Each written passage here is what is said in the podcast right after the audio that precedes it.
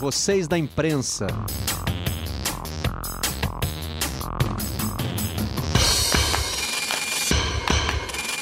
Olá, amigos do canal Campeão, sejam bem-vindos a mais um Redação Home Office da sala da nossa casa para onde você estiver a partir desta semana.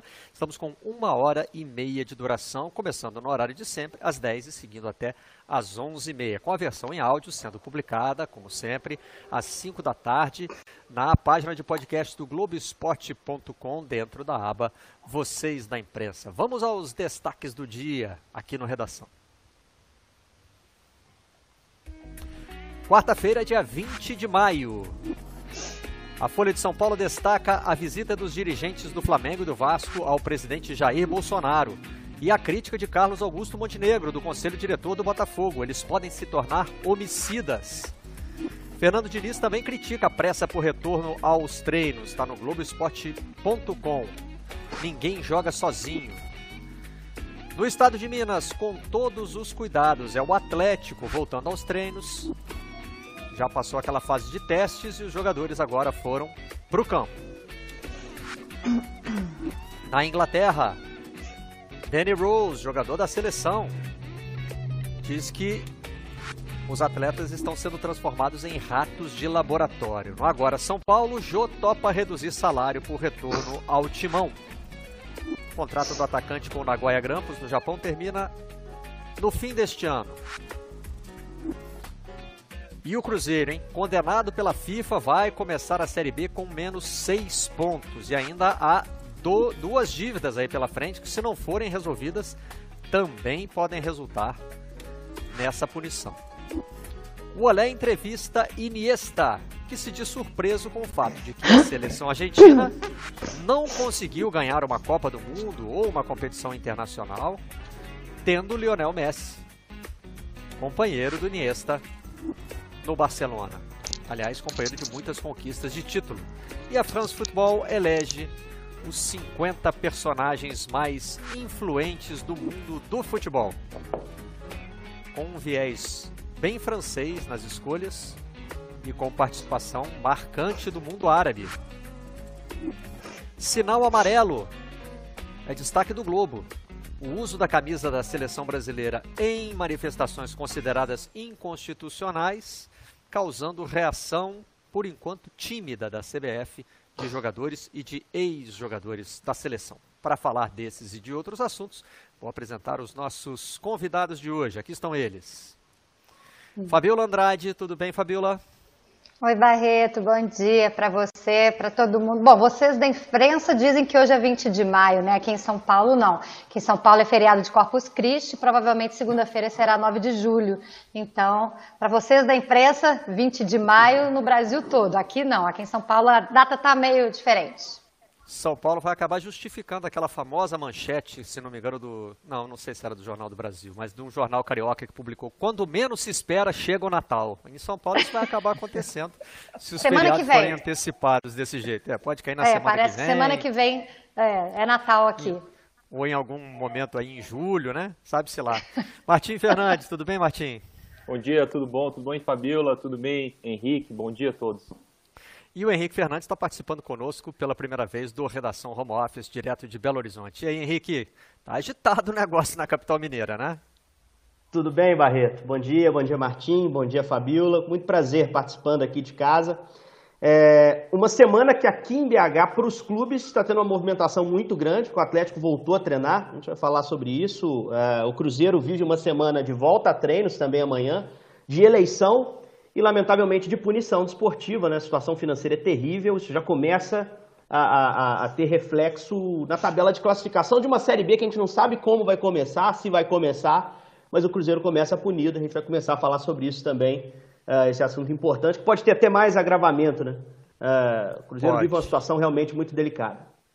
A tabela da Série B ainda não foi publicada, nós não sabemos quando começa, nem se começa, né? Mas uhum. já temos a classificação. Em primeiro lugar, 19 times. Em último lugar, Cruzeiro com menos 6 pontos contra zero de todo mundo, né? É, é. Mas não é piada. A situação do Cruzeiro é seríssima, porque essa punição do Denilson ela já não tem mais como voltar, né, Henrique? Embora o Cruzeiro tenha anunciado que vai recorrer. Mas nós não sabemos que recurso é esse que o Cruzeiro vai apresentar. existem mais duas negociações, uma delas com o William Bigode Isso. e a outra e a outra me ajuda. A aí, outra é do Caicedo, né? Do Caicedo, Caicedo exatamente. o zagueiro que veio do Del Valle. E, e, aí tem uma peculiaridade, né? Esse caso do Denilson transitou em julgado, o Cruzeiro perdeu esses pontos. O Cruzeiro disse que lembrando, ainda não foi notificado pela FIFA, né? Isso, lembrando que a punição é da FIFA, né, Henrique? Exato. Não estamos falando nada de, de, de, de CBF, de organização do Campeonato Brasileiro, é uma punição internacional.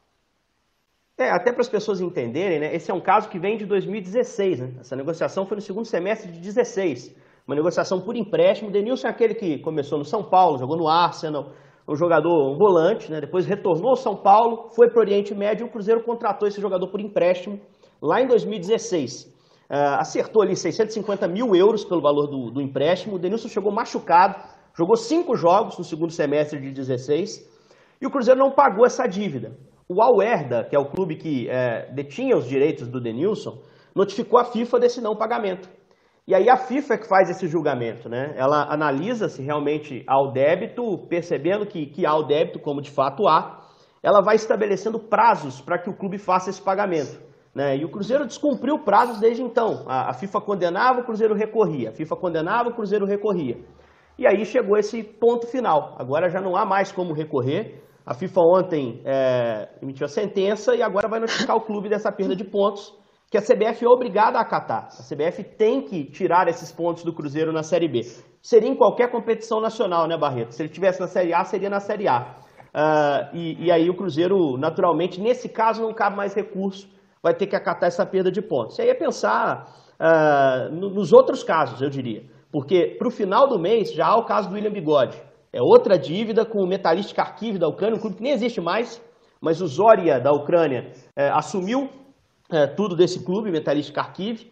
É, então o Cruzeiro tem que pagar essa questão envolvendo o William. E tem também o caso Caicedo, que é uma negociação que foi feita com o Del Valle do Equador, é, e que o Cruzeiro disse que conseguiu adiar um pouquinho o pagamento para o final do ano.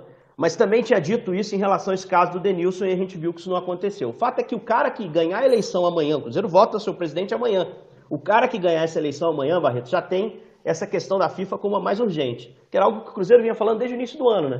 Se for pensar em tudo que o Cruzeiro tem de problema, o problema mais urgente são essas questões com a FIFA envolvendo negociações anteriores. Tem toda uma gama de negociações ainda para serem definidas. Rafael Sobe junto ao Tigres, Ábila junto ao Huracan. Tudo isso devido. Rodriguinho junto ao Piramides, essa do início do ano passado, mas nesses casos o Cruzeiro ainda consegue protelar com recursos. O caso do Denilson já não dá mais, esses pontos estão perdidos. E tem mais um, uma outra questão que é importante a gente pontuar. O Cruzeiro não deixa de dever o Alherda depois dessa punição, ele segue devendo. A FIFA vai traçar um outro, uma outra data para que o Cruzeiro faça o pagamento. Se o Cruzeiro não fizer uma outra punição mais grave do que essa, menos branda, né? é, vai ser aplicada. E assim sucessivamente até que os débitos sejam pagos. Com relação às outras dúvidas, às outras dívidas, Henrique, uma dúvida, na verdade. É, a punição é sempre de seis pontos ou ela pode ser maior porque é, não é acumulativa no mesmo caso, mas é o mesmo clube devendo? Esse é um questionamento importante, assim, a gente não, não tem essa informação precisamente. Acho que é algo que o Cruzeiro vai ter que discutir com a FIFA. Eu, eu diria que talvez não haja nem precedente, assim. É, eu, particularmente, não me lembro de nenhum caso de um clube que, por mais de uma dívida financeira, tenha tido é, punições cumulativas maiores. É, de toda forma, é algo que o Cruzeiro tem que discutir na FIFA. Né? E aí é importante também que a gente diga que não há a, a possibilidade de você fazer um acordo com a FIFA para protelar uma decisão final. Você tem como escapar do pagamento dessa dívida fazendo um acordo com o clube que te denunciou. Se o Cruzeiro procura, por exemplo, agora o, o Zoria, né, que é o clube que herdou as, as questões do Metalist Kharkiv, para discutir o, o, caso William, que, é do dia, que vai vencer dia 29 agora de maio, para tentar evitar uma nova punição, se o Cruzeiro consegue um acordo com o clube, ele retira essa, essa ação na, na FIFA, né, notifica a FIFA, ó, tem um acordo, já não faz sentido cobrar esse clube judicialmente. Ele consegue evitar a punição. Mas o grande problema para o Cruzeiro, Barreto, é, é conseguir recurso para pagar as dívidas. É, não tem dinheiro, cara. Não tem dinheiro para pagar. O Cruzeiro luta muito para conseguir pagar uh, os próprios salários dos jogadores. Né? O Cruzeiro teve que enxugar ao máximo sua folha, tem jogadores ainda discutindo acordos, mas é, pagar esse dinheiro em cash para evitar as punições é muito difícil, sobretudo pelo futebol tá parado. A gente sabe que todos os times estão vivendo esse problema financeiro atual. Então é uma situação extremamente delicada que o Cruzeiro vive e, e não sei se vai ser possível evitar essas outras punições. Eu diria que nem os dirigentes que hoje comandam o Cruzeiro sabem é, se será possível. Martim tinha chamado. Fala, Martim. Não, isso porque historicamente, Henrique Barreto e Fabiola, a FIFA é, evita ao máximo ter interferência é, de tribunal, de escritório no campo. Né? Tudo que eles fazem permitem prazos, é, permitem recursos. A FIFA é bastante, sim, para chegar no ponto de cortar, de interferir em um campeonato, tirar ponto, decidir resultado de campo em, em tribunal, em escritório, para chegar nesse ponto tem que ter sido muito, muito grave mesmo. Tem que ter é, tem muitas instâncias até chegar a uma decisão dessa. Então, para se ter ideia da gravidade da situação do Cruzeiro, mesmo entidades assim como a FIFA, que são que evitam ao máximo interferir no resultado de campo, está interferindo no, no, na tabela do Cruzeiro no Campeonato Brasileiro, quando esse o Campeonato Brasileiro começar, né? E segundo a manchete do Globoesporte.com, Fabíola, o caso, uhum. o próximo caso, que é o do William Bigode, também já está na FIFA, né? Quer dizer, Também, o Cruzeiro é. agora tem, tem, tem que tentar evitar já outra punição. É dia 29 é, como... no prazo limite. 29, 29 de maio. De maio.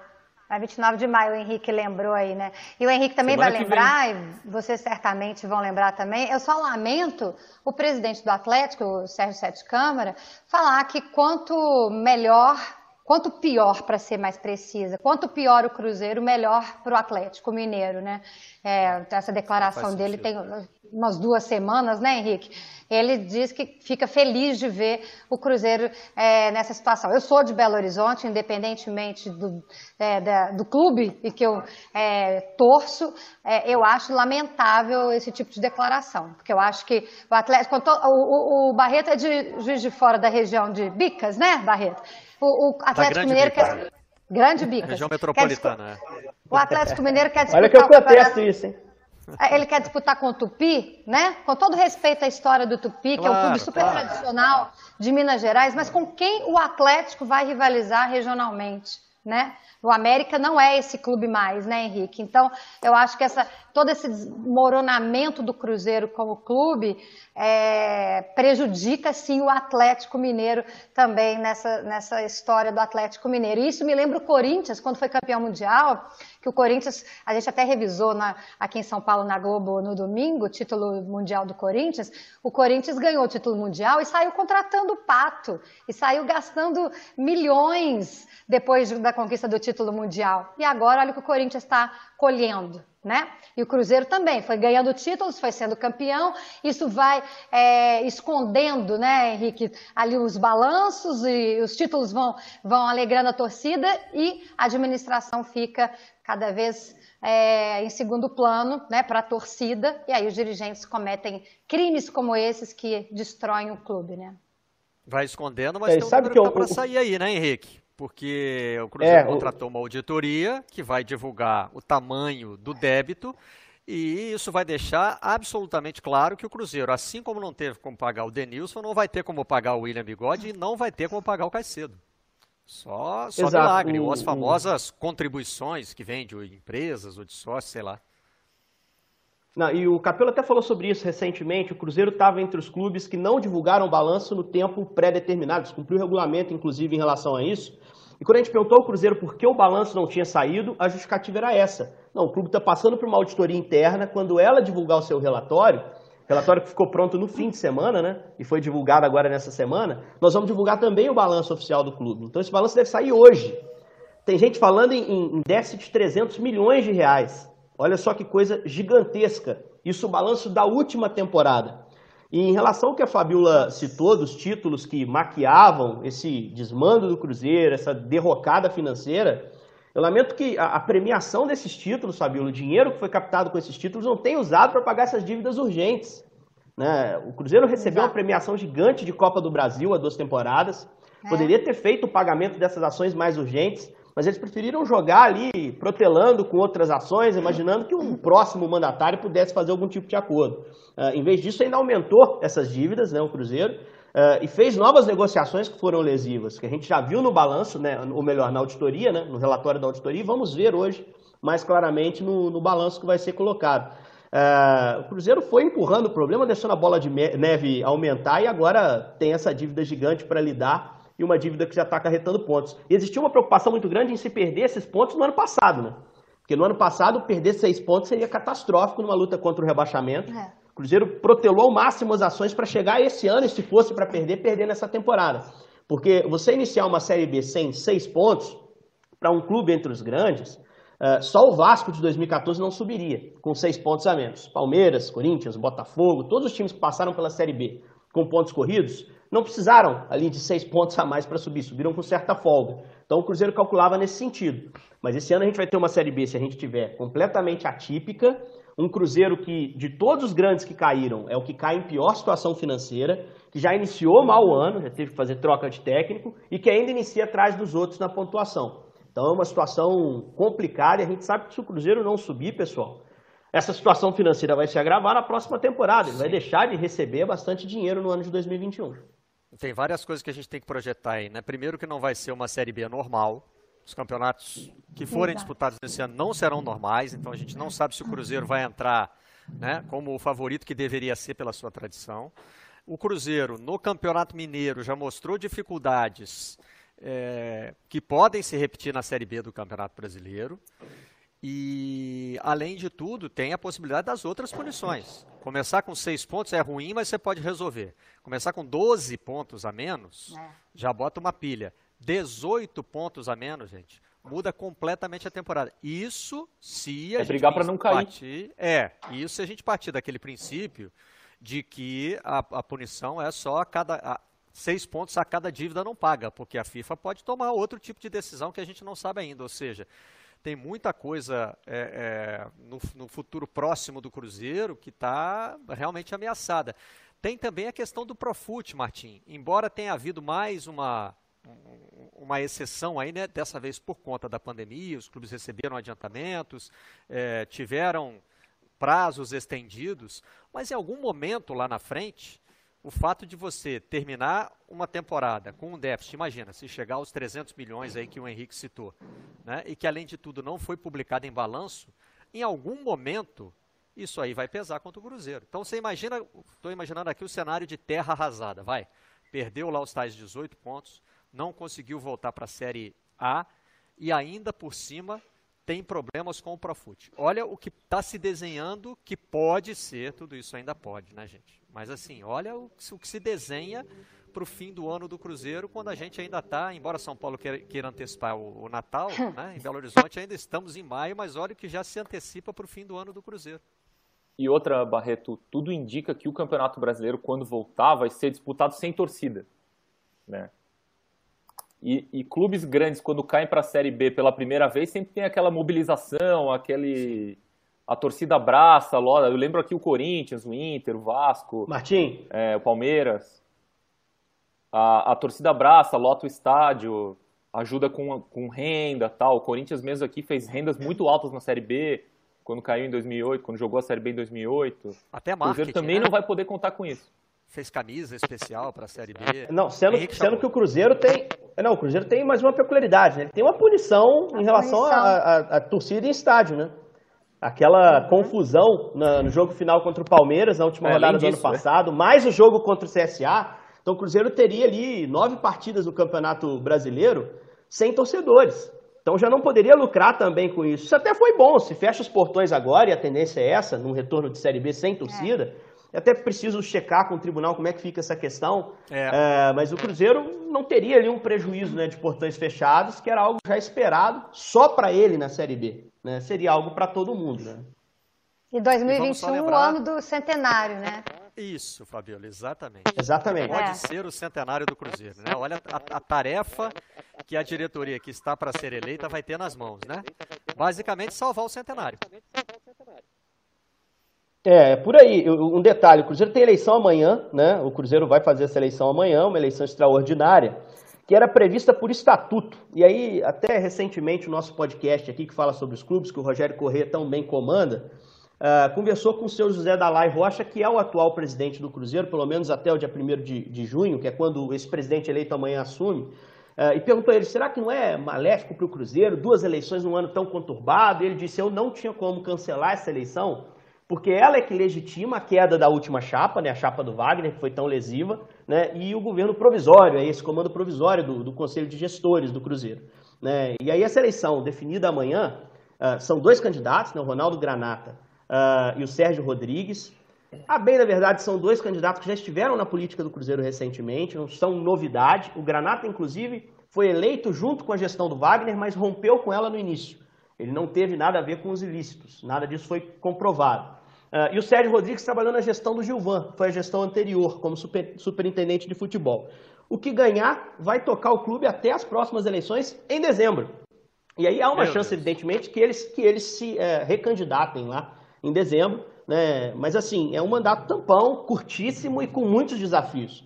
A eleição de amanhã é uma eleição delicadíssima. Até havia muita discussão se haveria eleição ou não, porque vai gerar aglomeração de conselheiros. O Cruzeiro fez todo um planejamento ao longo de todo o dia vai estar tá, vai tá acontecendo a eleição, mas o conselheiro, o conselheiro vota num determinado intervalo de uma hora por ordem alfabética. Né? Por exemplo, de 9 às 10 vão os conselheiros de letra A até letra D. Cada um vai receber a sua caneta para marcar a cédula. Entra por uma, uma porta de entrada na sede e sai por outra. Todos os cuidados vão ser, hum. vão ser, vão ser tomados, porque essa eleição era importante. Uh, e aí está aí na, nas mãos do, dos conselheiros do Cruzeiro definir quem, quem comanda. Quem assumir vai ter que ter muita coragem e capacidade porque o momento é, é delicadíssimo, a gente está falando sobre isso. É, não é difícil imaginar que o quórum seja baixo nessa eleição, né? Muita é. gente é. pode se sentir desestimulada a sair de casa a votar, né? por mais que o Cruzeiro tome suas precauções, mas depende. Se o sócio é do grupo de risco, por exemplo, será que ele vai querer sair de casa para votar? Tem vários, vários outros fatores, né? Onde ele mora, como é que ele vai se deslocar até a sede e tal. Se o Cruzeiro tivesse tentado ali alguma é, alguma outra solução. É, mas aí também tudo em cima da hora, né? A gente pensar assim, se a eleição poderia ser toda virtual, será que é isso? É, difícil. Enquanto isso, o Atlético Mineiro treina, né? para poder jogar, a, claro, a Série A, jogar o quê, né? O... É, treina é, para quê? Tá. Grandes é, pré-temporadas do Brasil. É, a gente, parece que o Brasileirão o vai Cruzeiro, ter os dois Cruzeiro ou volta três amanhã times. também. É. O Cruzeiro o, volta parece... só com os testes por enquanto, Henrique? Eu já fez os testes? Porque o Atlético já o fez Cruzeiro os testes. já fez os, os testes. foram para o campo, né? Cruzeiro também. Cruzeiro, Cruzeiro já fez os testes, Barreto. Voltaria hoje, só que alguns resultados de testes atrasaram ali, né, para serem entregues. Então o Cruzeiro deve receber esses testes hoje. Primeira leva de testes foi, foi ótimo. Ninguém está positivado em relação à Covid. Uh, e aí o Cruzeiro adiou essa, esse retorno para amanhã. O Atlético, sim, já voltou. Né? Voltou e foi para o campo. Né? A gente está vendo imagens aí. Uh, já tinha visto algumas fotos divulgadas pelo próprio clube. São Paulo fazendo posicionamento de defensores, é, enfim, os caras foram no campo, trabalharam com bola efetivamente. Existe um cuidado muito grande. É, em, em, em, os jogadores estão indo em grupos, assim, primeiro só os zagueiros, depois só os, os defensores. O contato está sendo o mínimo possível. Uh, mas os caras estão treinando no campo, como a gente pode ver. Resta saber treinando para quê, né? Porque não há previsão de retorno do futebol uh, mineiro, o futebol nacional a gente sabe também não há. Uh, é uma mega pré-temporada que se inicia para esses atletas uh, e, e, aqui em Minas vai iniciar para os dois principais a partir da volta do Cruzeiro amanhã também.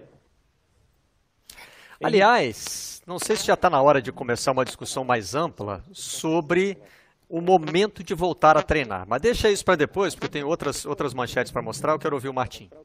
Não, não, eu, ia perguntar para o Henrique os clubes do interior de Minas se também já voltaram ou se são só, só os grandes. Não, eu não tenho informação de nenhum clube do interior que tenha voltado, Martim. Pelo contrário, a gente sabe que a URT, por exemplo, dispensou seu elenco. Rescindiu com os jogadores, né? Porque acredita que o Campeonato Mineiro não vai retomar. O Tupi, meu e do Barreto, é, que está no módulo 2 da segunda divisão, né? Que é uma divisão que dificilmente vai retornar realmente. Tupi já protocolou um pedido oficial de desistência sem nenhum tipo de punição a ele, porque precisa também cuidar da sua parte financeira, né? Então, a, o módulo 2 estava em disputa. Estava no início a competição, mas estava em disputa também. Então, assim, os clubes do interior não dão nenhum sinal. A gente sabe que a posição aqui do, do Alexandre Calil, por exemplo, que é prefeito de Belo Horizonte, é de enclausuramento absoluto. Até se fala no início de abertura na segunda-feira aqui, mas em relação a comércio, esse tipo de coisa. Aliás, o Cruzeiro precisou de uma certa diplomacia para poder voltar a treinar amanhã. Porque, para quem não conhece aqui, os dos CTs dos clubes de, de, de, Belo Horizonte, só o do Cruzeiro é em Belo Horizonte. O Atlético é em Vespasiano é. e o América é na região de Contagem. Contagem é uma, uma cidade da Grande BH, é conurbada, né? Você não sai de Belo Horizonte para entrar em Contagem. Então, o América está. É, quem, quem, delibera sobre o América é a Prefeitura de Contagem e o Atlético é a Prefeitura de Vespasiano, que deu ok. A Prefeitura de Belo Horizonte, o Alexandre Calil, o prefeito, foi contrário inicialmente ao retorno do Cruzeiro. Mas aí ele deu uma declaração até dizendo que por uma questão diplomática, de isonomia, até por ser ex-presidente do Atlético, ele entendeu que ele não poderia favorecer um e desfavorecer o outro e, e concedeu ali uma autorização especial para o Cruzeiro retornar, com todos os cuidados e protocolos.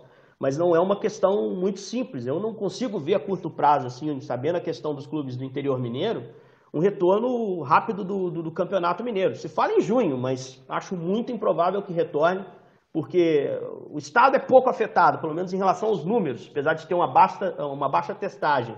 Mas é, não vejo muita possibilidade de se fazer o campeonato voltar, até pela postura é, da Prefeitura de Belo Horizonte, que para mim é absolutamente correta. É, Ô, Henrique, e Martim. Ah. Desculpa, Fabiola, vai, vai. É, não só para poder. Eu, eu, sinto falta, Henrique, Martim, Barreto, amigos, eu sinto muita falta é, do posicionamento dos técnicos, né? Eu tava, a gente estava falando, eu falei aqui do Sérgio Sete Câmara, o presidente do Atlético, citando a crise do Cruzeiro, mas eu não, não vejo técnicos falando, a não ser o, o Fernando Diniz, que a gente vai tratar disso aqui agora, né? O técnico do São Paulo. Eu não vejo eles falando sobre é, se é seguro, se não é, é, é né, Barreto? Eu, eu, me sinto muito. Eu estava até hoje checando o, o, o técnico do Botafogo, Paulo Torre, até se posicionou bem Também. incisivamente, né, sobre isso mas a gente não ouve os treinadores, gente, a gente não ouve é, é, ninguém... também, Fabiola. Ah. Não, o, o Luxemburgo Lucha. também.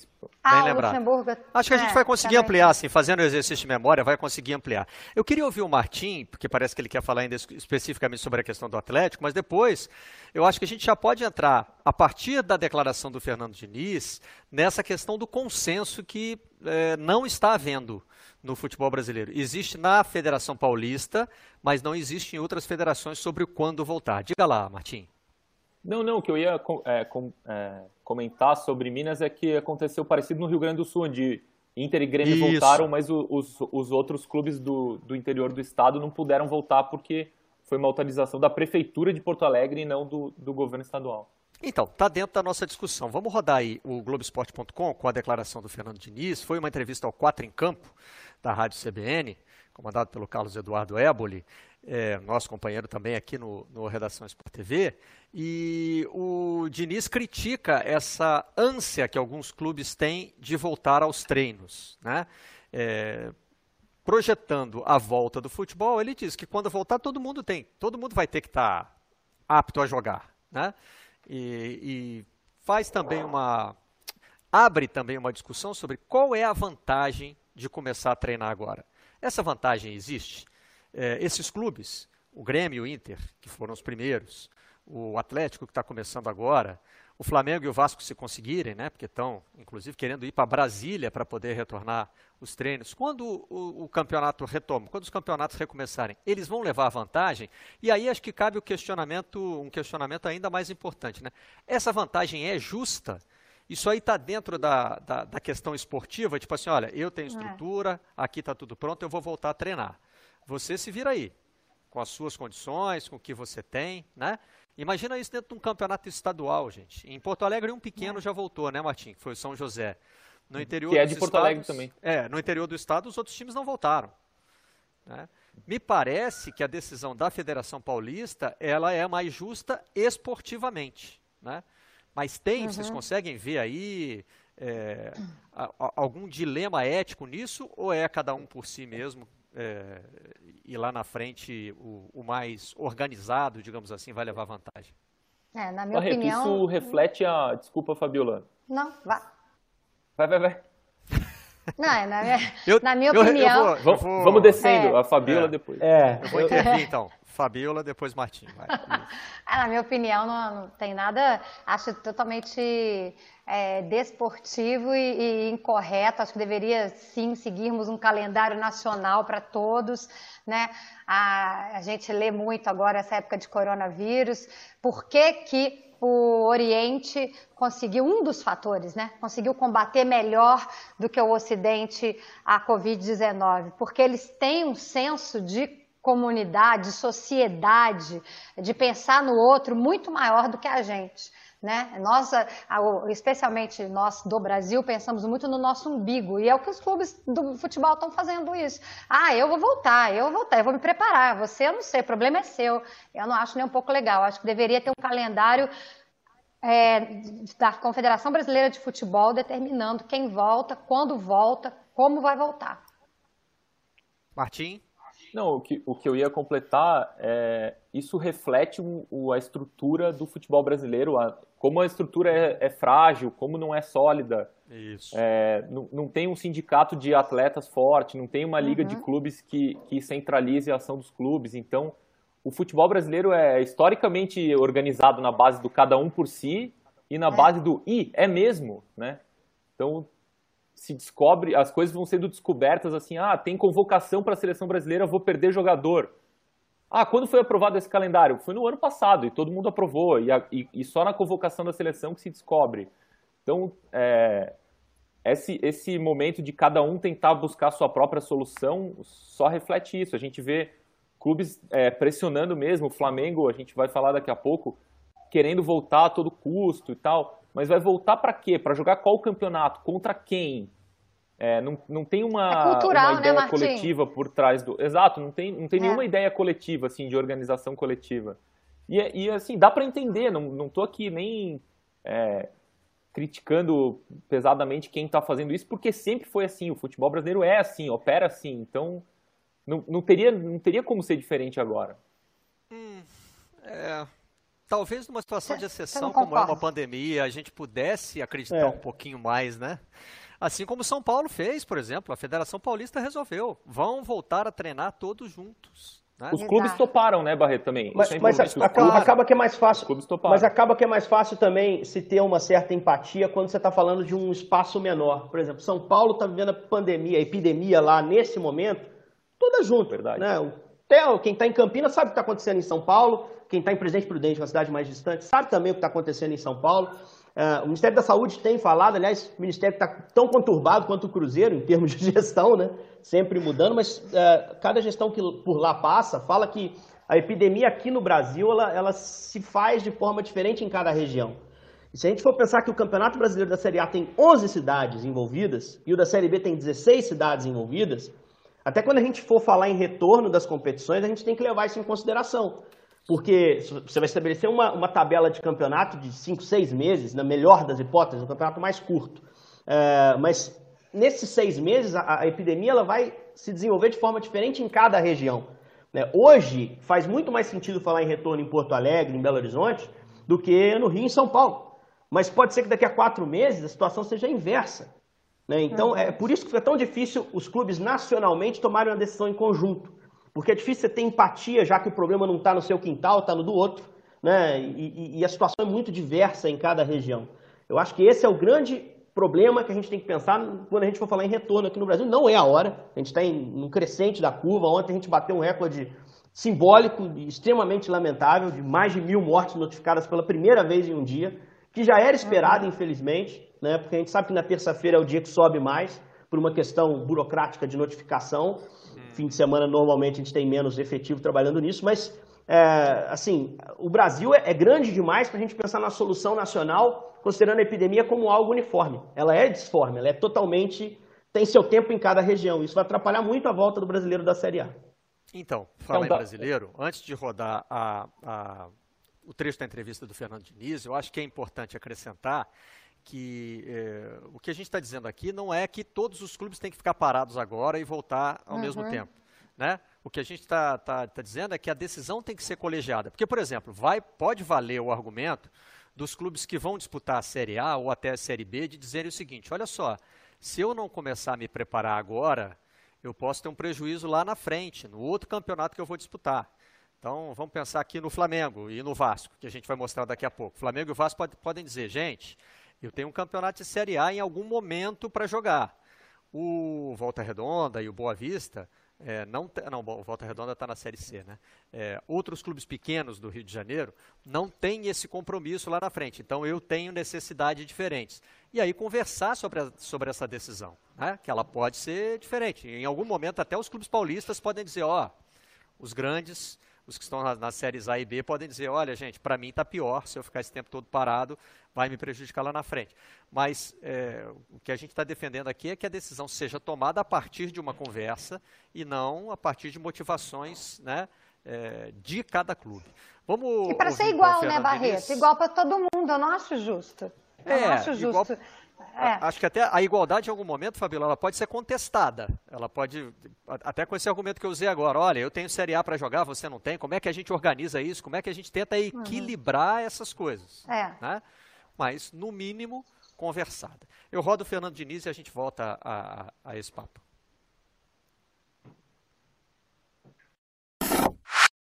Eu acredito, inclusive, que os clubes deviam, de uma maneira uníssona, se unirem nesse momento para poder voltar todo mundo junto. Tem muito sentido voltar, voltar, alguns times querendo voltar de maneira antecipada para tirar vantagem sobre o quê? Ninguém joga sozinho, todo mundo precisa do outro para poder jogar.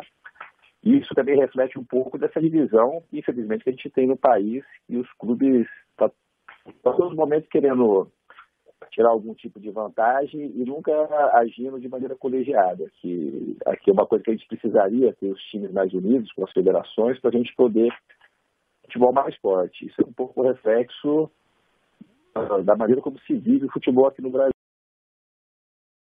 fazendo uma correção importante, quem roda a entrevista do Fernando Diniz não sou eu, é a nossa equipe, eu agradeço, né? Mas enfim, é, a gente retoma o papo agora em cima, acho que o Fernando Diniz está indo justamente nessa mesma linha, né? Falou é, de características culturais do futebol brasileiro que estão afetando essas, essas decisões que, em vez de serem consensuais, é, em alguns lugares são individuais.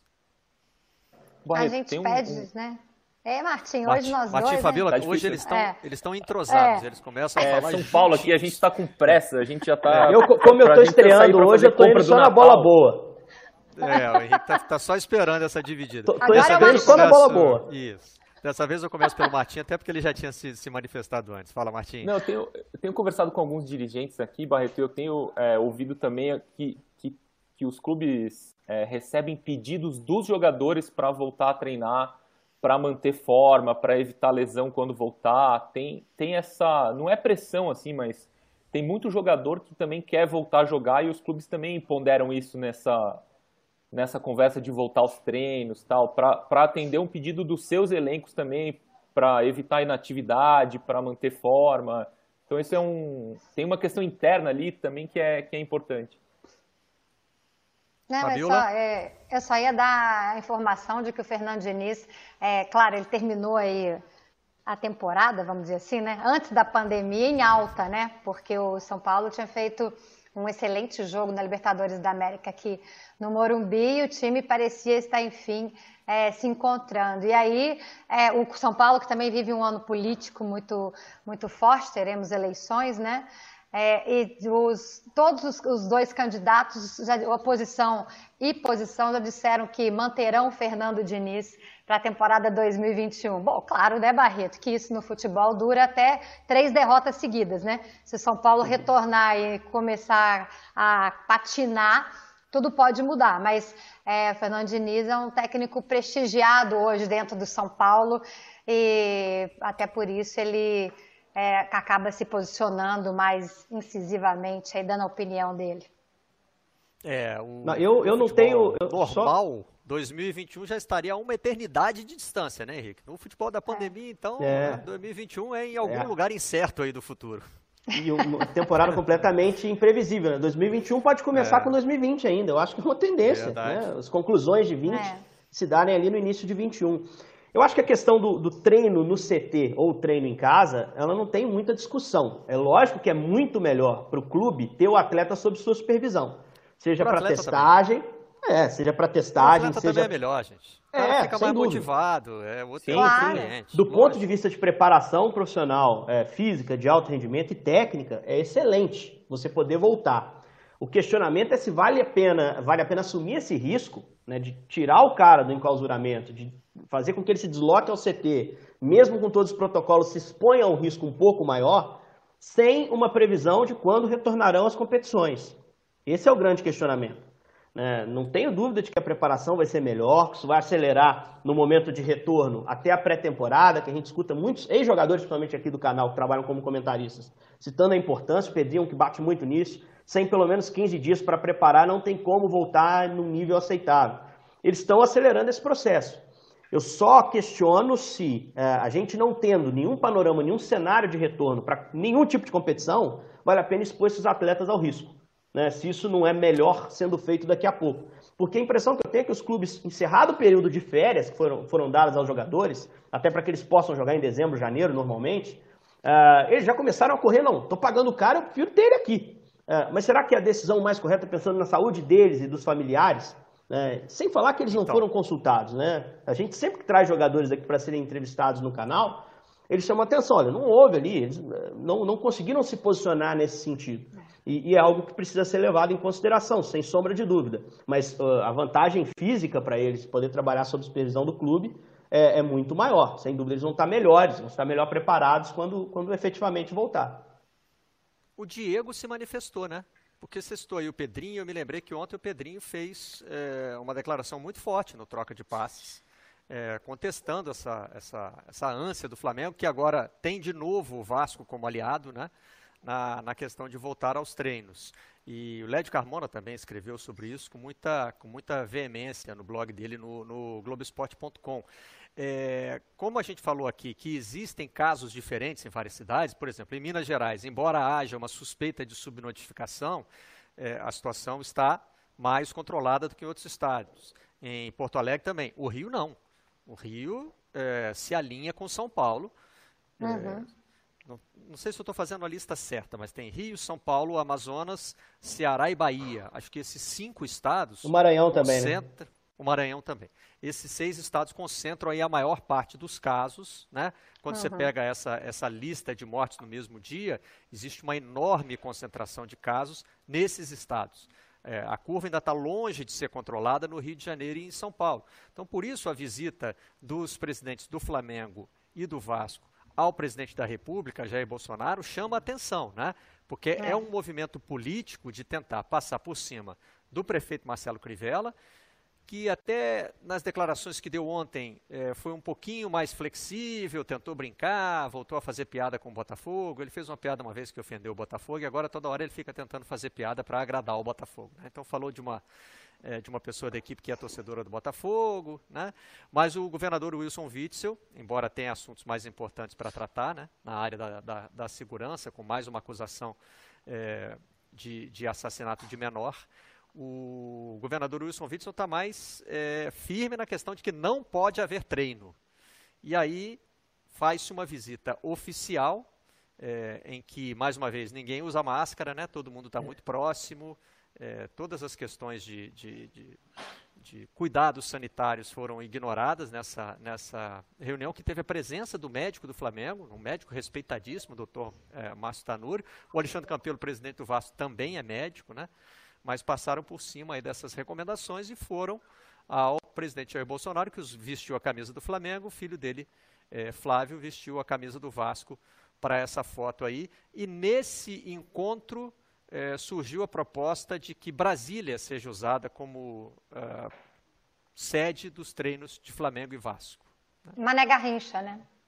É, seria o estádio Mané Garrincha, uhum. que está agora né, é, entregue à iniciativa privada, né, foi privatizado, tá buscando ali é, maneiras de ser usado.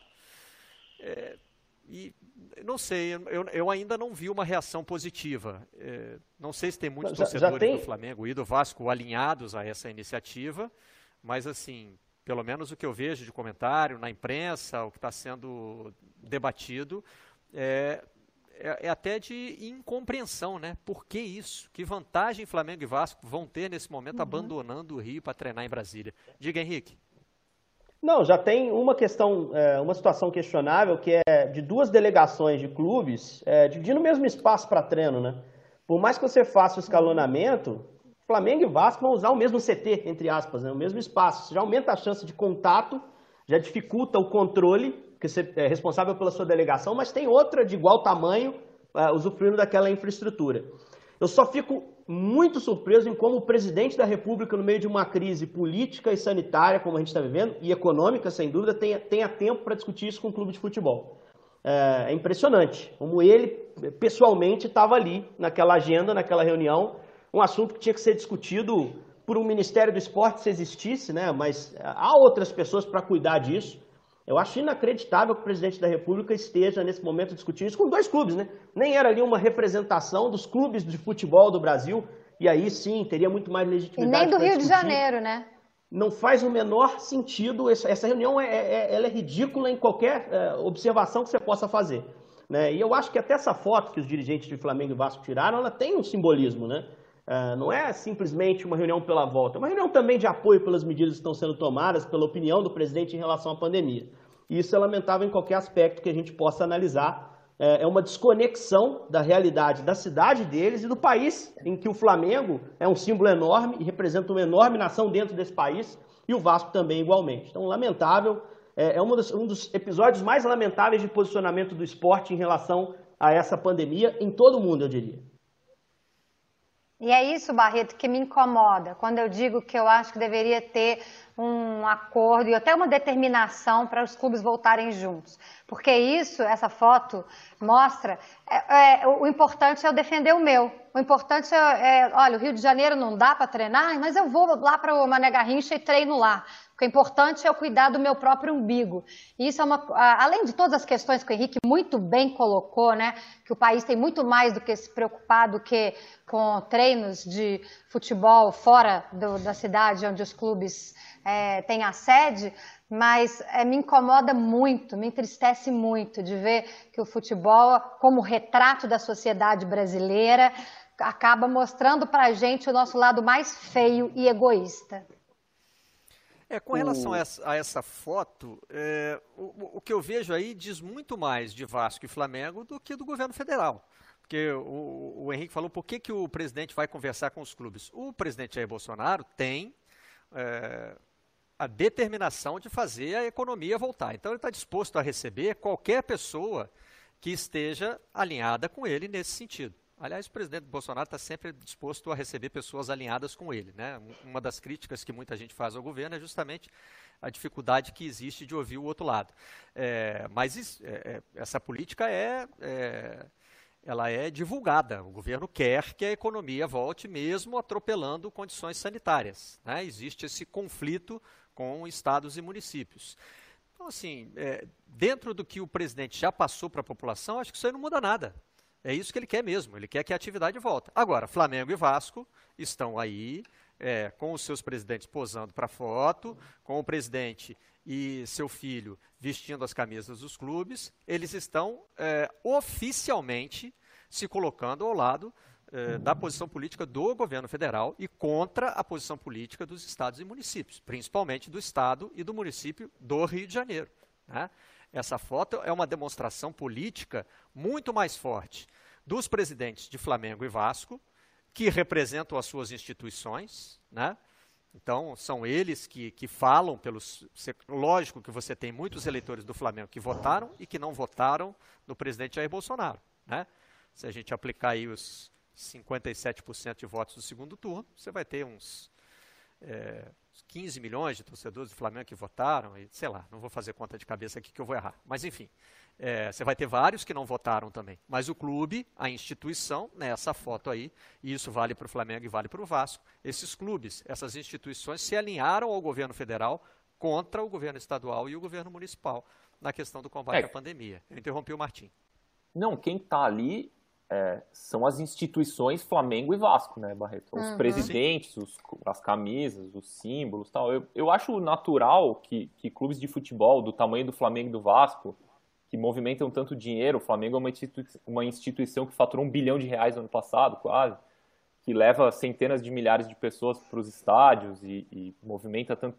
É um, o Flamengo é um motor da economia também, é uma engrenagem importante eu acho natural que os clubes tenham relação institucional com dirigentes, que, que essas visitas aconteçam e tudo mais. Mas o que, o que a gente vê, muito mais do que isso, é um alinhamento ideológico Sim. dos dirigentes desses clubes do que uma posição institucional, do que uma, do que uma conversa sobre a volta do futebol tal. Porque é isso que a gente está falando aqui. O Flamengo e o Vasco vão fazer o quê? Então vão se mudar para Brasília, vão treinar lá e vão, e vão fazer o quê? Vão jogar contra quem?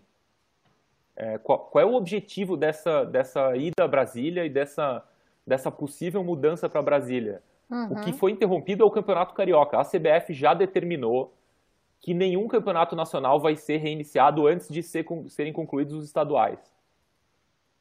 Então, qual é, qual é o ponto de discutir isso fora da esfera estadual? Se, é. se, o Flamengo vai precisar jogar contra o Madureira, contra o Volta Redonda, enfim, não sei de cabeça aqui os jogos que faltam o Flamengo fazer no Campeonato Carioca. E, assim, discutir isso fora do, do, do da, da, unidade da Federação Rio de Janeiro faz muito pouco sentido.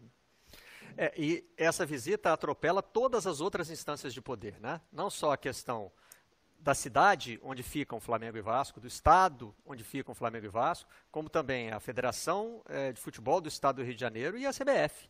Né? Uhum. Todo mundo aí foi atropelado numa conversa de Flamengo e Vasco com o presidente da República. Essa mistura de política e futebol está é, tá em destaque hoje nas páginas do Globo, mas em outro sentido. Já se falou disso, não é um assunto novo. Né? Só que ele tem agora outro, outra abordagem. Não estou dizendo que o Globo está requentando notícia, não, tá, gente? Né? É que assim, é, já essa, essa discussão sobre uso de camisa é. da seleção em manifestações, ela remete a 2013. Né? Desde lá ela tem sido discutida. Uhum. É, eu escrevi uma coluna quando eu estava indo para a Copa do Mundo de 2018, dizendo: olha, eu estou levando uma camisa amarela na bagagem e vou usar, porque eu sou torcedor da seleção brasileira, além de jornalista. Então, nos meus momentos de folga, eu vou passear por Moscou com uma camisa amarela, vintage, inclusive, era bonitona a camisa que eu levei, da seleção brasileira. Eu vou aos jogos com ela, e isso não quer dizer que eu estou me posicionando nem de um lado nem do outro do espectro político. Isso quer dizer que eu torço pela seleção. E o Martim agora escreveu uma coluna dizendo que é, o prazer de ver o filho dele usando a camisa da seleção brasileira, ninguém vai tomar, Martim. Nem de um lado, é. nem de outro do espectro político. Só para deixar claro que a discussão foi retomada, porque a camisa da seleção agora está sendo usada em é, manifestações que estão sendo denunciadas como ilegais, como anticonstitucionais, pedindo um novo AI-5, o fechamento do STF. Né? Ainda existe, existe essa discussão se não me engano, foi o Oscar Vilhena que falou no café da manhã da Folha de São Paulo essa semana e disse: olha, a democracia é tão complexa que ela permite, inclusive, manifestações antidemocráticas. Mas existem limites, né? E aí é, essas pessoas podem ser julgadas. E elas estão usando a camisa da seleção brasileira. Mais uma vez, um símbolo do futebol está sendo levado para um lado do debate político, Martim. Não, é isso. O que eu escrevi deve fazer mais ou menos um mês que foi quando começaram essas, essas manifestações todas que, é, de um lado, gera uma repulsa à camisa da seleção brasileira por, pelo outro lado do espectro político e tem uma associação que eu considero indevida aos casos de corrupção, de ex-presidentes da CBF e tudo mais. Ah, você vai é, protestar contra a corrupção usando uma camisa da CBF. Tal. A camisa da CBF não é um a camisa da seleção não é um símbolo de corrupção, né? Lá atrás da camisa não está escrito Ricardo Teixeira, né, que é acusado de vários crimes que ele nega tal. A camisa da seleção é do Pelé, do Zico, do Ronaldo, do Cafu, do Dunga, é. do, do Zagallo. Então, assim, eu, eu escrevi até que ninguém vai tirar o prazer de ver meu filho. Meu filho, que vai fazer quatro anos daqui a alguns meses, ele tem alguma meia dúzia ali de camisa de futebol que eu compro quando viajo e tal. E a preferida dele é a camisa da seleção, é a camisa amarela, que ele gosta por motivos estéticos, só porque ele gosta do amarelo, não é porque ele gosta do futebol da seleção que ele não entende, mas eu mas tenho um prazer imenso de... É, eu, espero que sim. É, eu vou fazer de tudo para isso. Eu, eu tenho o prazer de ver meu filho feliz com a camisa da seleção brasileira. E o que eu escrevi é que nenhum dos dois lados vai me tirar esse prazer, nem, os, nem os, o pessoal que usa a camisa para defender fechamento de Congresso, fechamento de, de Supremo, defender assassinato de pessoas, defender que jornalistas sejam espancados, tudo mais. E nem quem associa aquela camisa linda amarela que é, como diz o Guilherme Pereira, meu nosso colega aqui da Globo, provavelmente o maior símbolo do esporte mundial, atrás dos anéis olímpicos, talvez. A camisa da seleção é um negócio tão poderoso assim que eu acho uma eu acho um absurdo, acho um, um, um, disparate que a camisa da seleção brasileira seja associada a qualquer outra coisa que não seja o espetáculo que, que, essa, que pessoas que vestiram essa camisa no campo proporcionaram a nós. É, é o uniforme do Pelé, como disse o Eric Faria. Quando eu escrevi essa coluna, o Eric me mandou uma mensagem e falou: esse é o uniforme do Pelé. Quando a gente pensa no Pelé, a gente pensa nele com a camisa do Santos e com a camisa da seleção brasileira. Então, vilipendiar esse símbolo do esporte nacional, é uma, do esporte mundial, é uma, é uma sacanagem. Agora, dentro da complexidade da democracia, também não pode proibir. Não, não. Não existe Exato. uma lei que você possa aprovar dizendo assim: é proibido usar a camisa da seleção brasileira em manifestações à direita ou à esquerda do espectro político. Não tem. Não tem isso. Né? O cidadão uhum. é livre, ele vai para a rua protestar vestido é, da maneira como ele quiser. O que a reportagem do Globo destaca é o silêncio da CBF. A CBF fica numa posição de constrangimento. Né? É difícil. E, eu acho que vale aqui, quando você está falando de uma manifestação ilegal, Tá? Eu acho que esse é, um, esse é um passo à frente, por isso que a reportagem do Globo é muito relevante. Não é, se você fosse falar de 2013, ora, pessoas estão indo para a rua exercendo o seu direito legal de, de se manifestar. Quando a manifestação pode ser considerada ilegal, porque ela está cruzando fronteiras da democracia, aí me parece que é válido você pensar no incômodo da CBF como, fazendo aqui um paralelo que não é exato, ele não é perfeito, por favor, mas assim, quando é, torcidas organizadas cometem atos de violência, usando camisa, as camisas dos clubes, eu me incomodo com o fato de que o clube se coloca só como vítima. Poxa, mas estão usando a minha... Não, você tem que se, você tem que se revoltar, você tem que tentar Repudiar tomar alguma atitude contra isso. Prática, né? né? Exatamente.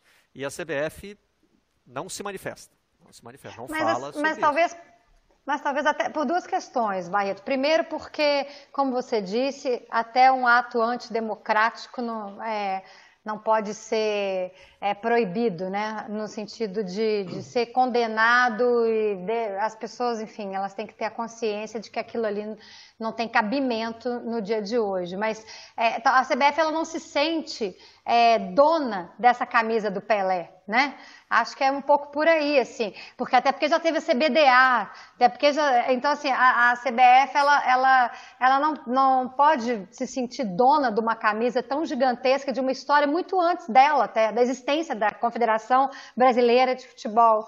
Acho que é meio por aí. E eu me sinto muito à vontade, porque como eu uso a camisa da seleção feminina de futebol do Brasil, e ela é um pouquinho diferente, né? ela, a da Marta, maravilhosa. Então ela é um pouquinho diferente, ela sai totalmente dessa conotação aí política e eu me sinto muito à vontade e feliz de usá-la pelas ruas, não tenho problema. A minha vintage que eu levei para a Rússia era da CBD, porque era da, da, da, Copa de 70, né? Então ainda, é. não, ainda não era CBF. É, mas é, eu falei CBD? É... Acho que eu falei, falei CBD, né? Não, não, lembro se eu me equivoquei com, com o nome. É CBD, tá aí. Era é. também, não é mais, é. né? A Confederação é. Brasileira de Desportos foi substituída por outras, entre elas a CBF. É, mas é um, é um tremendo terreno minado isso aí, né? É muito difícil. É, são, é, é, uma, é uma discussão cheia de, de, de pegadinha, né? Entre elas, essa de que também você não pode impedir o cidadão de dizer assim: olha, eu tenho essa posição política e vou para a rua defendê-la com a camisa da seleção. O que eu acho que tem de novo aí na reportagem do Globo, e que é muito válido, muito relevante, é: e se essas manifestações forem realmente consideradas ilegais? E se essas pessoas tiverem que ser punidas? Né? Aí é, a pessoa está cometendo um ato antidemocrático com a camisa da seleção brasileira, eu acho que nesse ponto a gente pode quase que cobrar da CBF que ela se sinta incomodada. Aí é a hora de levantar a mão. Falou, opa, peraí. Né? Aí já vale mais o paralelo com o ato de violência. Né? Embora não é. seja... Quer dizer, não seja necessariamente não, porque já teve jornalista agredido, né? Não sei se quem estava é, com a camisa estava com a camisa ou não, é. agredido, né? Mas assim, vai que um desses agressores um dia está com a camisa da seleção. Aí a CBF não vai se incomodar, né? Eu acho que tem sim uma fronteira que pode ser cruzada aí. Barreto, é... É. aí, bom, não sei se a gente deveria entrar num terreno mais minado ainda, mas é...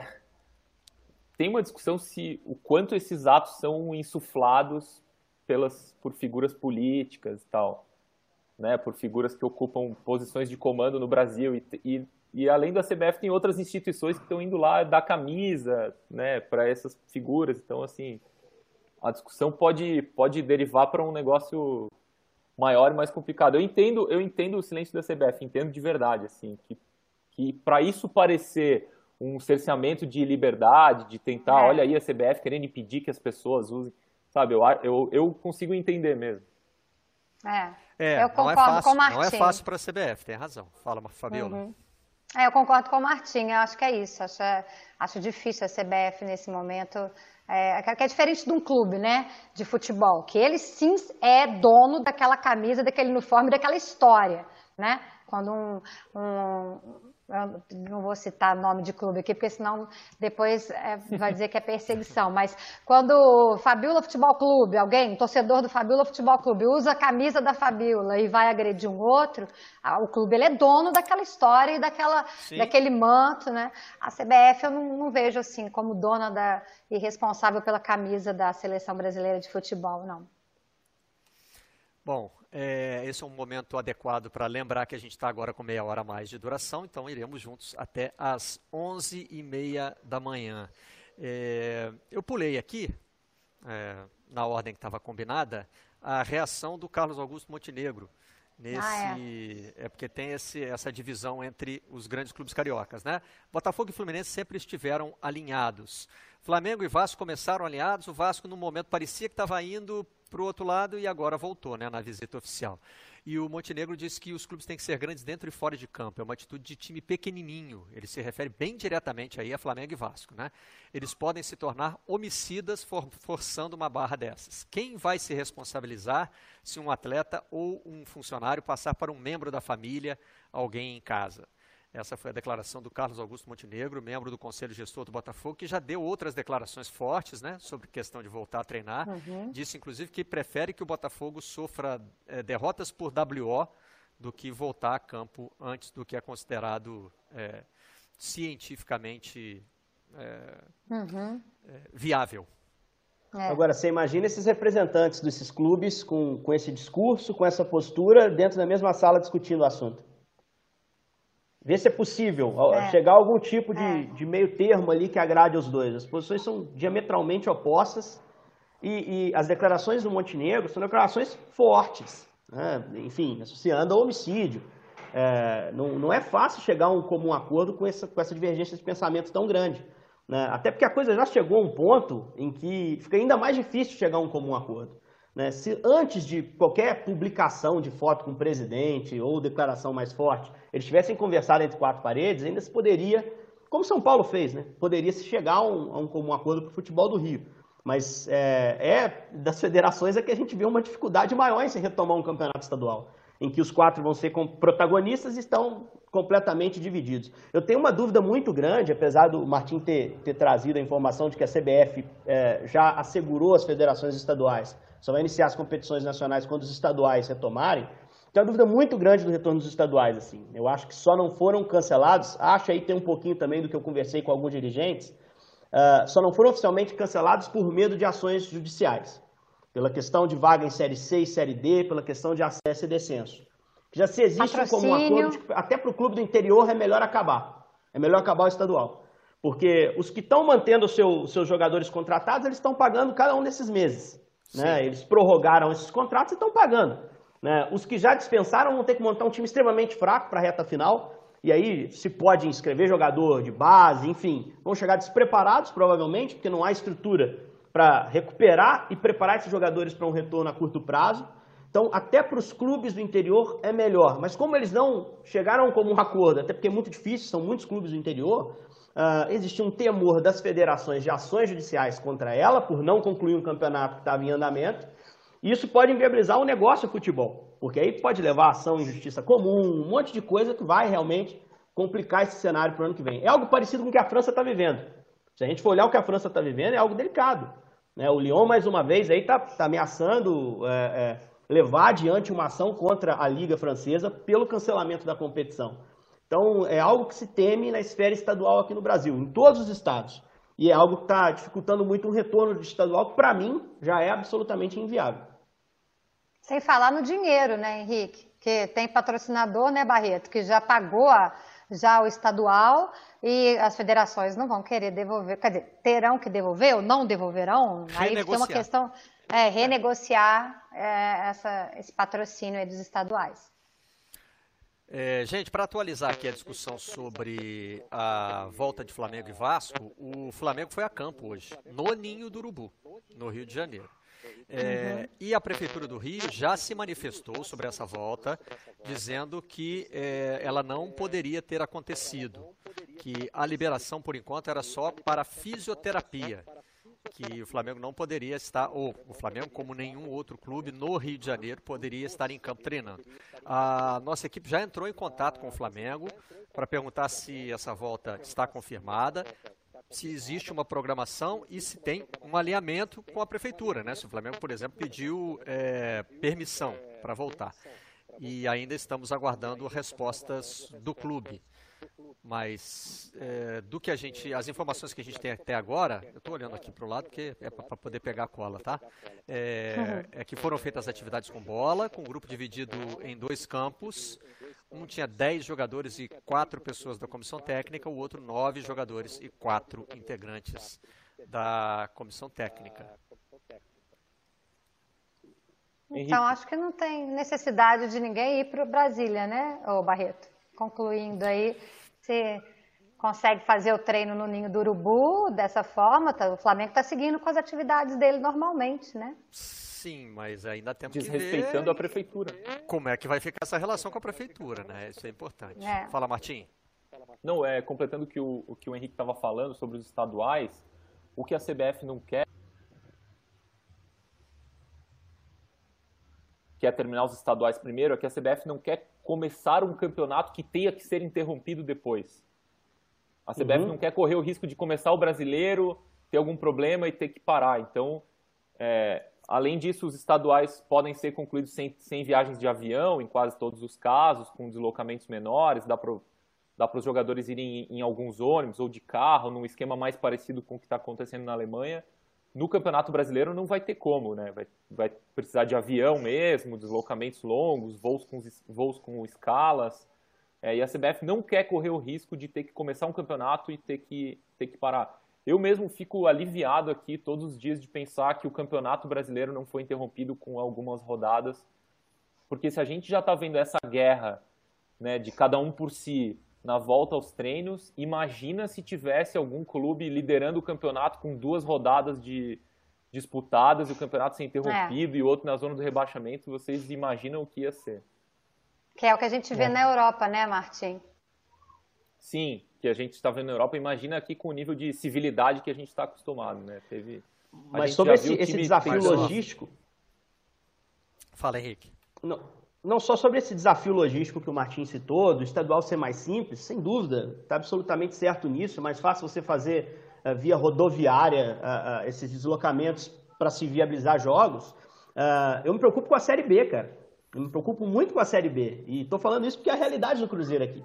É, você retomar uma Série A, é, são 11 cidades envolvidas. Na Série B são 16, muitas no interior.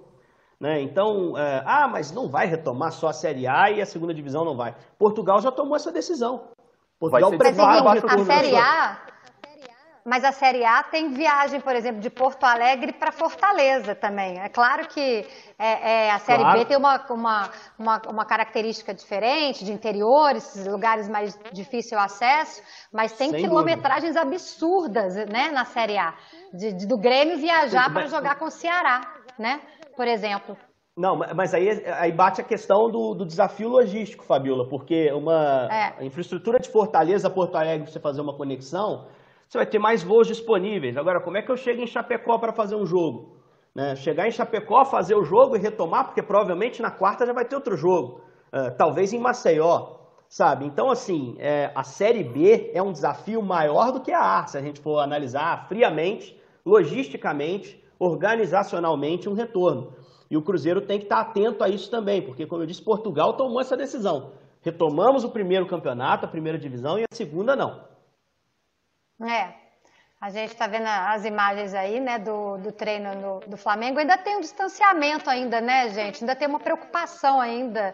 Mais com... ou menos, né, Fabiola? Antes a gente viu uma reunião ali no meio do campo. Antes de começar as atividades mesmo, tinha bastante gente reunida ali no, no centro do campo, né? É, eu, eu, me recordo que o São Paulo, nos treinos do Atlético, estava de máscara, né? Ele, é. Inclusive, ele é um, é um, treinador, assim como o Jorge Jesus, são treinadores que estão no grupo de risco, né? Acima de 60 anos. Fabiola, e a gente... E até, até, o relato, até o relato desses primeiros treinos, citando do Atlético ontem, vai ficar um pouquinho prejudicado, uhum. porque o Atlético deve fechar para a imprensa a maior parte, a imensa maior parte dos treinamentos. Né? Assim, nesse primeiro uhum. momento, todos. Num segundo momento, talvez muitos uhum. outros. Então a gente é, vai receber informações do clube, essas observações. O que o clube passa é que os jogadores do Atlético, pelo menos ontem, eles chegaram nos seus carros, já vestidos para o treino, não usaram estrutura de vestiário, chegaram à beira do campo, calçaram a chuteira, porque não dá para dirigir de chuteira, foram para o treinamento, só quando eles cruzavam as quatro linhas, eles tiravam ali a máscara. Então o protocolo era extremamente rígido nesse ponto. Não tem como a gente fazer uhum. observação uhum. e trazer a imagem pelos nossos olhos. Né? Mas é, acho que o Flamengo pode ter uhum. feito algo parecido, né? Os caras só tiram a máscara ali no campo, mas ainda assim eu acho que existe um risco muito grande, é inevitável. É. Podemos rodar as imagens de novo? Essas imagens foram feitas hoje de manhã, né? Só relembrando que o Flamengo retomou as suas atividades, embora é, pelas informações que a gente tem, não haja ainda um sinal verde da Prefeitura do Rio de Janeiro. Prefeitura que já uhum. se manifestou com relação a essa volta aos treinos, dizendo que ela não deveria ter sido realizada, que a liberação que existe até agora no Rio de Janeiro, e isso foi dito em entrevista também ontem pelo prefeito Marcelo Crivella, é para atividades de fisioterapia. É, essas imagens aí foram feitas é, pelo Globocop, elas mostram que os jogadores estavam no campo fazendo atividades com bola e essa é a reunião a que o Martins se referiu. Ah, é verdade. Jogadores e comissão Isso, técnica nesse momento Eu achei que ali, tinha sido ó, no círculo central, mas foi mais para o lado. É, eles estão conversando ali livremente, ninguém está usando máscaras. É, essas imagens foram feitas pelo Paulo Franco, repórter cinematográfico. Agora, pela, e, a, pela, e a partir delas é que a gente da... fez Desculpa, Henrique, só para completar, que a partir delas é que a gente fez claro. aquele cálculo de 10 jogadores de um lado e 9 de outro, com os é, integrantes da comissão técnica divididos em 4 num campo e 4 no outro. Fala, Henrique. Não, pela proibição da prefeitura, é, será que isso não se aplica a uma situação como se fosse um bar aberto, por exemplo, um restaurante aberto e, e atendendo? Né? Deve caber algum tipo de multa, enfim. A, a imagem está aí. Né? Interdição, um né? de um Aqui treinamento Paulo, irregular, né? Aqui em São Paulo você perde o avará se você abrir e funcionar mesmo contra as ordens da prefeitura e do, do governo do estado de São Paulo. Quer dizer, existe uma punição rígida, sim, se você não cumpre a determinação do governo federal, é, estadual ou da prefeitura de São Paulo, né? Agora, Quero lembrar quem que... vai... É... Diga, Fabiola. Não, só para completar, né? É, imagina se a prefeitura não vai... Não acredito que a prefeitura vá ao Ninho do Urubu punir o Flamengo. É, eu queria lembrar mais uma vez que nós não temos ainda a posição oficial do uhum. Flamengo. Né? O Flamengo uhum. ainda não se manifestou sobre o fato de ter uma agenda de treinos, de ter negociado com a prefeitura. O que nós temos por enquanto, já de hoje, é uma reação da prefeitura do Rio de Janeiro dizendo que essa atividade não deveria ter sido é, realizada. Estamos esperando para ouvir a versão do Flamengo, que certamente haverá de ter uma explicação para ter levado os seus, os seus jogadores a campo. Né? É, com relação a. A gente estava discutindo aqui antes é, a questão de ter que conversar sobre retomada de atividades, né? E, e eu estava pensando aqui o seguinte: não vai haver um consenso, né? É, vai ter que haver uma decisão majoritária, ou vai ter que ter. Alguns estarão sempre insatisfeitos. E isso envolve também os jogadores. Quando vocês falaram, os jogadores precisam se manifestar. Tá, por exemplo, na Inglaterra teve mais uma manifestação de jogador.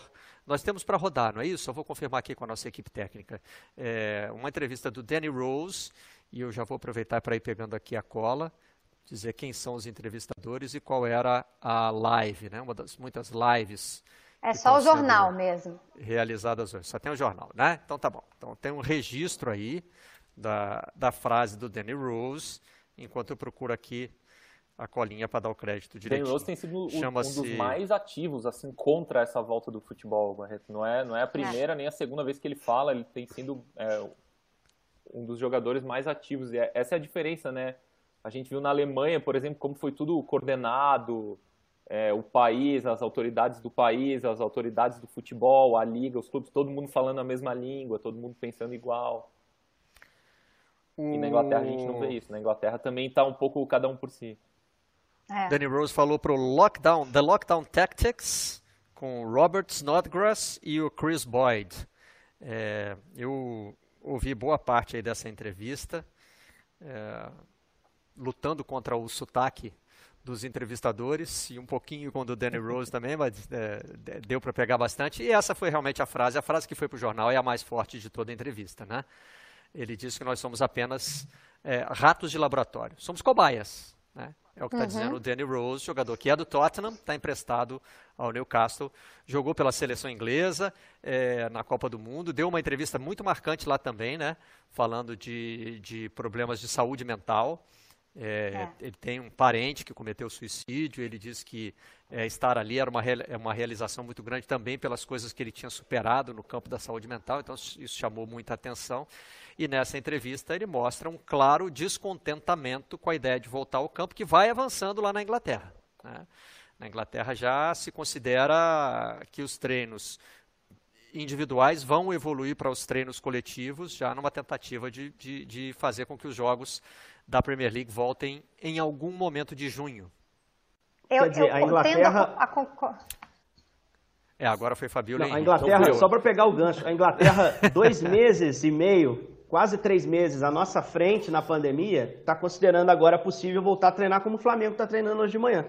É, trocando em miúdos é. é isso, né? É, e isso vem no dia seguinte a uma, a uma publicação, divulgação dos resultados dos testes da Premier League, né, Barreto? É, alguns uhum. jogadores, enfim, algumas pessoas diretamente ligadas, staff ou atletas, se não me engano, sete de três clubes diferentes, algo assim, testaram positivo. A Premier League fez mais de 700 testes e alguns testaram positivo.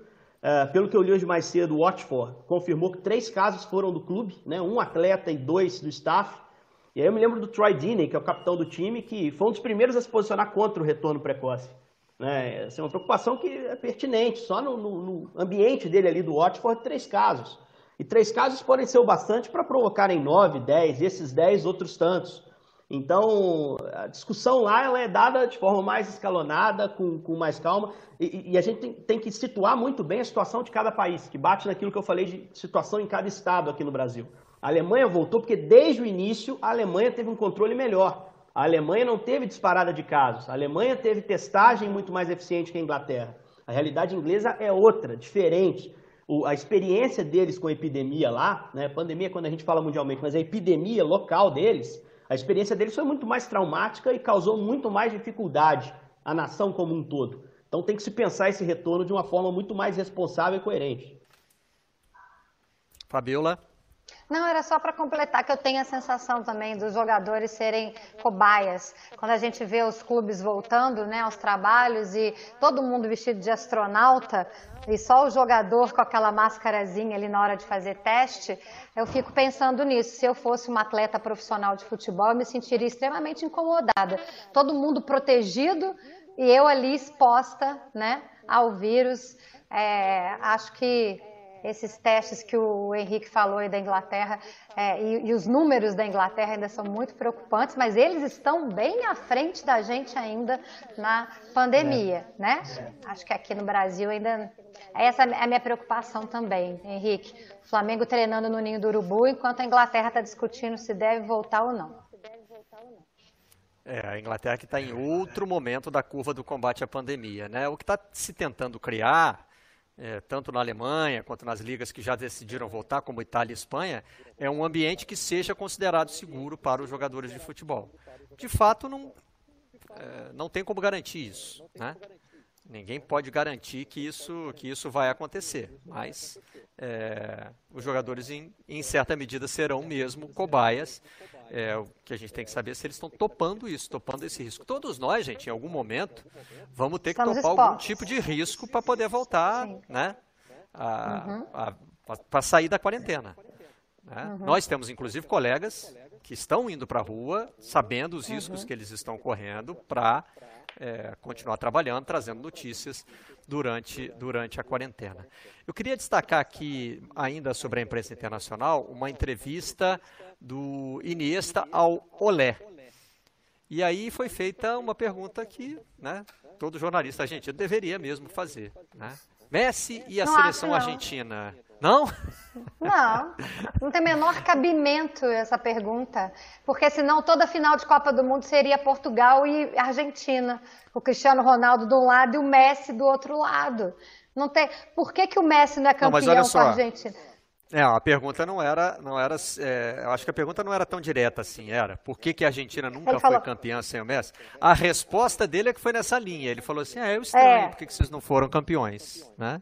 Exato. Porque o Iniesta se acostumou a ser campeão com o Messi, para ele foi tranquilo nesse sentido. É é. É, acho que a pergunta vai mais no sentido assim, por que, que o Messi não consegue repetir na Argentina, na seleção argentina, o sucesso que ele teve no Barcelona? Talvez porque são 11 em campo, né? São 11 atletas. O Me- eu, já, eu já escrevi uma coluna sobre isso também, Barreto. A, Argentina sabota o Messi. É um negócio. É um projeto. A ideia é, sabotar o Messi. É, não é- Existe não é- esse Nossa! debate na Argentina, né? Explica É, a ironia, hein, Na? Argentina, Explica a ironia, hein? É, é, né?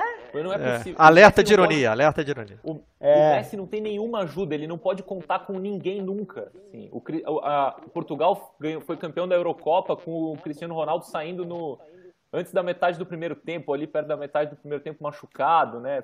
Aparece um jogador que ninguém tinha ouvido falar para fazer um gol, tal. O Messi não pode contar com ninguém, ele tem que fazer tudo. É uma, ele não tem ajuda de ninguém, é uma coisa impressionante. Na Argentina existe esse debate né, sobre é, a, a AFA, a Associação do Futebol Argentino, estar desperdiçando é, a melhor parte da carreira do melhor jogador de todos os tempos, que evidentemente lá eles dizem isso, aqui a gente né, gosta mais de discordar, eu sou um dos é, que estão ainda no time Pelé, eu continuo no time Pelé para sempre. Não, ele é o maior Ah, não é. Pelé da, da história. Isso. Talvez, é, talvez, É. maior entre, Essa, essa eu concedo. En- entre os mortais. Pode ser. É, E também na imprensa internacional teve uma daquelas eleições, né, que sempre geram, que sempre geram debate, é, que foi feita pela France Football. Os 50, as 50 personalidades mais influentes do futebol mundial. É, tem algumas coisas que evidentemente a gente vai reparar, como o fato de que essa lista tem um viés francês, né? Eles olham muito para dentro ali do ambiente deles, é, tanto que eles elegem como a personalidade mais influente do futebol o dono do PSG, com o presidente da FIFA ficando em terceiro lugar.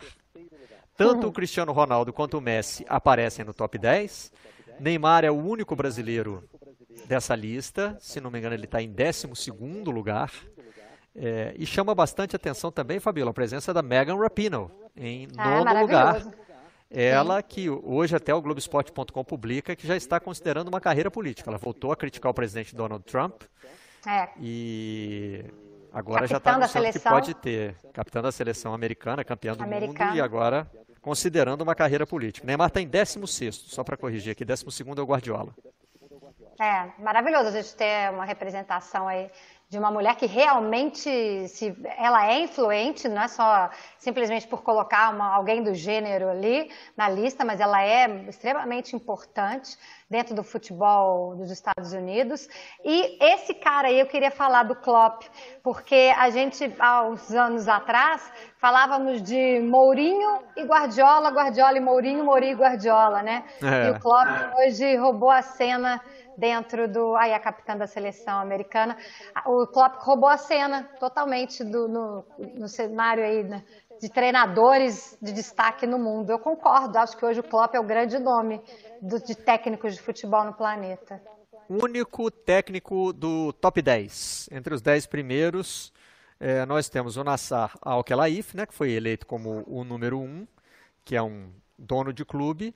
Eh, temos também o André Agnelli, outro, e o Florentino Pérez. Então, três, três donos de clube. Messi e Cristiano Ronaldo são os jogadores representados. De técnico, só o Klopp. É, o, o Infantino, que é o presidente da FIFA, né? E aí o que chama atenção, a Rapino, outra jogadora, né? Então são três jogadores, né? É, e tem uma entidade que é a Justiça Suíça que está em, que tá em décimo lugar. Tá. E me chama também ba- bastante atenção o Jorge Mendes em quinto lugar. Tem um empresário, empresário português que representa vários jogadores importantes, entre eles o Cristiano Ronaldo, né? Fala, Martim. Não, essa, essa inclusão da justiça suíça aí não faz o menor sentido. A justiça suíça não pegou ninguém, não, não atrapalhou a vida de ninguém. A justiça americana, sim, eu acho que deveria estar É. ali É, num lugar muito verdade. mais acima dessa lista, que foi quem derrubou a cúpula da FIFA e, quem, e de quem todo mundo continua morrendo de medo. é. Bom, se se você quiser saber mais sobre é, escândalos da FIFA, já está na hora de fazer a recomendação do livro de hoje, está aqui, ó. Jogo sujo, o mundo secreto da FIFA, livro do Andrew Clássico. Jennings, que é também autor de Os Senhores dos Anéis, né? um livro com, além de é. tudo, com um título muito bem sacado, que é sobre os bastidores é, do Comitê Olímpico Internacional. Isso aqui é um clássico do jornalismo esportivo investigativo. Martim, quer fazer a chamada do jogo em casa? Quero. O jogo em casa hoje, é, o Globoesporte.com, o repórter Rafael Zarco fez um levantamento com ele foi atrás junto com as nossas afiliadas, as praças, os setoristas dos clubes, para saber quem testou jogadores, quem testou seu elenco, é, para saber quem está contaminado com Covid-19. O levantamento está na home do Globoesporte.com e também é o tema do podcast Jogo em Casa hoje. É, o Zarco compilou 14 clubes que fizeram mais de mil testes, 1.001 testes, para ser preciso, com 65 casos positivos. A gente falou com o Zarco, que fez a reportagem, falou com médicos, falou com o médico do Palmeiras aqui, com o médico do Havaí, é, para saber qual é a importância de fazer esses testes, o quão seguros, é, quão confiáveis são os resultados desses testes e o que isso representa na, na tentativa de voltar, da, dessa volta do futebol. Muito bem, na sequência é, aqui do. Deixa eu só ver se está na sequência certinho mesmo. 11h30, fazer direitinho. Né? Tem vôlei feminino, Brasil e Sérvia, primeira fase é, da, do Grand Prix de vôlei de 2017. O e Serginho, às duas da ele, tarde... ele aposentou, né, Barreto? Falando de vôlei, né? O nosso Serginho, líbero, maior líbero da história do voleibol mundial, anunciou a aposentadoria essa semana. Então, um beijo enorme para ele, um ser humano incrível, muito sucesso aí na nova vida, pós-atleta. Pós Obrigado ao Fabiola, ao Martim, ao Henrique. Às duas da tarde tem seleção caseira com André Rizek e Carlos Sereto. Até amanhã. Tchau. Vocês da imprensa.